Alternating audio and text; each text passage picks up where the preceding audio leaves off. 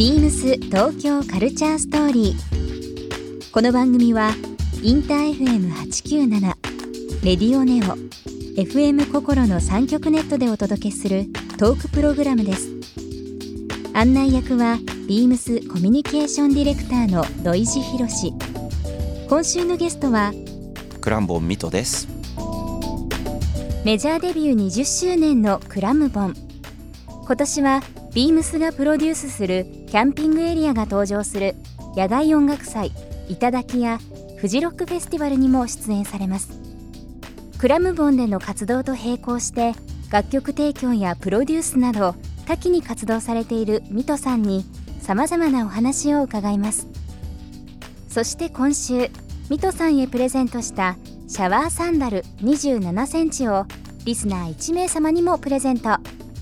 詳しくはビームス東京カルチャーストーリーの番組ホームページをご覧ください。応募に必要なキーワードは番組最後に発表します。ビームスビームスビームスビームス東京カルチャーストーリービームス東京カルチャーストーリー This program is brought to you by Beams. Beams ありとあらゆるものをミックスして自分たちらしく楽しむ。それぞれの時代を生きる若者たちが形作る東京のカルチャー。Beams 東京カルチャーストーリー。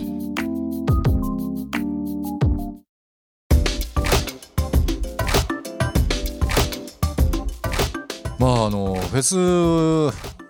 今もう世界的にもいろんなものありますけども、日本でもね、まあ、春先からもういろんなところで始まってて、最近だともうフェス行くとかっていう会話がもう普通になりましたけどね。本当ですね、え。ーまあ、今年いろいろなフェス行われますけども直近で言いますと6月の1日2日ですけども、えーはい。静岡の吉田公園で、開催されます「いただきはい。2019」こちらの方にご出演されるということで、はい。ビームスも今年で4回目になります。参加するの。あそうなんですね、はい。はいはいはいはいあのーまあ本当に参加してるっていうのもありますし自分が思い入れがあるっていうのもあれですけど、うんうんまあ規模感うん。うんあとは出てらっしゃるアーティスト、うんうんあとまあ運営側の各スタッフのですね、うん。思いっていうのうんも全部そうですけども、まあ非常にバランスがよくうん。面白いイベントですよね。うん。なんか景観も僕すごく好きで、うん。あそこの場所の感じとかはい、すごくパッと平らででも奥の方の舞台の方を見ていくとうん。海が奥にあったりとか、そうですよね。あとは逆にねね。サイドにそのキャンドルステージみたいなのがあったりとか、あのどうしてもなんかこうフェスってなんか人多くてとか、うんうん。なんかこうゴミゴミしててとかってあるんですけど、もうロケーションね今お話ありましたけど水戸さんお話しいただいたその抜け感とですね、会場でのその人の入り方とか芝生でゴロンとしてたりとか,、ね。かメインでも聞きたい自分もあるし、うんうん。ちょっとお酒飲んで、うんちょっと昼寝しながらじゃないですけど BGM で聞きたい時とか,、いろんな部分。そうですね。お子さんもねにも優しいし。ハンディキャップの方にもね、うん。という部分ですごくこうあの僕は好きなイベントいただきですけども、うん何日目ですかね？えっとねこれは多分初日ですね。初日ですね。はい、6月1日になると思うんですけれども、はい。キャンドルステージっていうことでいいんですがね、キャンドルステージですはい。ね、のところで私たち多分フェスっていうか野外ではおそらく初で弦楽四重奏、カルテット弦楽四重奏カルテット、はい。うん。バイオリン2つビオラチェロ。のはい。ライブ、はい、を入れて、ううんちら3人でプラス7人ってことか。ライブをするんですけれどもめちゃ贅沢っぽくないですか？ね ここあのこのラジオいろんなゲストの方が来ていただいて、まあうん。それこそいただき出てるスタッフのね、はい。あのミュージシャンの方にもよく話受けますけど、うんお客さんとの距離が近いあー。あともうお客さんの顔見ながら、そのテンションで、まあ、アレンジしたりだとか、表現したりだとかっていうのがあるので、想像できますもん。お客さんとその音が混じるというかうね、ん、なんかあのステージもねなんかキャンドルがまさにすごいいっぱい飾られたところでうん。まあサンセット本当に綺麗にサンセットする時間ぐらいからスタートさせていただいて、うん。みんなそのこう暗闇に藍色からだんだん真っ暗になっていく、うん。そのタイミングで私たちが何をやったら多分いいかなと思った時にうん。まず思いついたのがなんかこういろんな意味でこうオーケストレーティブなもの。うん。バンド3人うちら3人でも全然そういうオーケストレーティブなものってできるとは思うんですけれども、ただでさえ開放的なそしてパーソナルスペースも大きいそのフェスで、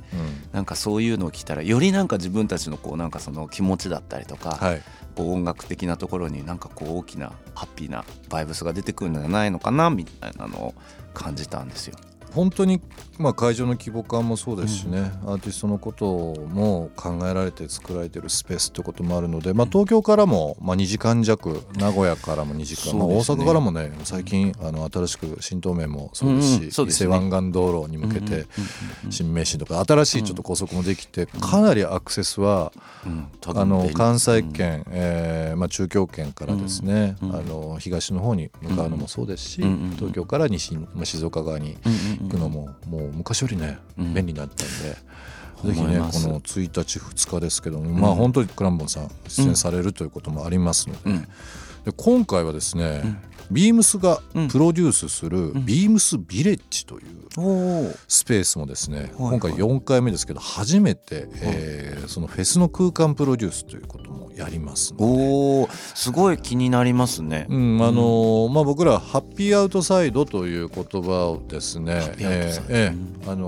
アウトサイド。ビームスという言葉を社内の言葉はもちろんですけど外でなんかうんやるプロモーションでよく使っててですね、まあ、そのサイト専用サイトもあるんですけど、はいはいまあ、店舗以外ではいビームスがプロデュースするなんかそのスペースいろんなこと事柄で、はいはい。えーまあ、よりそのライフを楽しんでほしいというかね、っていうのをあの消費者目線はい。あとはまあビームス的なプロデュースっていう部分でさせていただくというのをもう長年やってるんですけど、はいまあ本当に今週ですけどもね、うん。今週末ですけども、うん。そういったことをですね、えーフェスの頂の期間中に今回させていただこうかなと思ってますので、まあ、ワークショップ的な部分とか休憩場所として使っていただいてもいいんですけど、まあ、音楽聴いたりお酒飲んだり友達とワイワイしたり以外のところでちょっとこう発見とか気づきみたいなのを僕らなりにちょっとさせてもらえればなというのが遊びに行きます。ぜひぜひ緑茶割り持って。あ緑茶割り持って もうね、いただきって言ったらもう緑茶割りがももう静岡のねねお茶どころっていうのもありますう、からねものすごい美味しいんですよ。ずーっと永遠に飲めてしまうんです。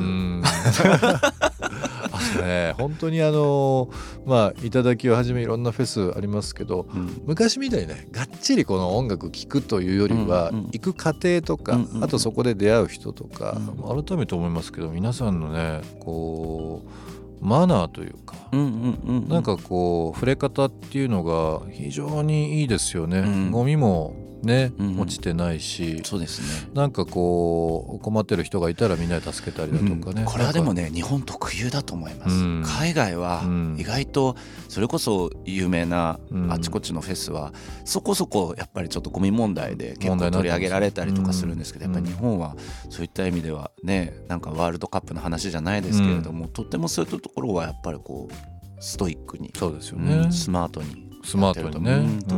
だから本当に安全もだし、うん。なんかこうちょっとしたあのレジャーに行くような感覚も含めてですけどね、すごくこう年々いろんな場所でいい声を聞きますよ。ね。あ本当ですね、うん。なんかまああのまあフジロックも今年15回目という部分で参加しますけど、いろいろ聞いたら、うん。フジロックで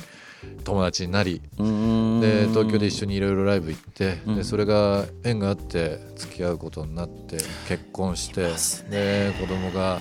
ね授かって子供が生まれてうん。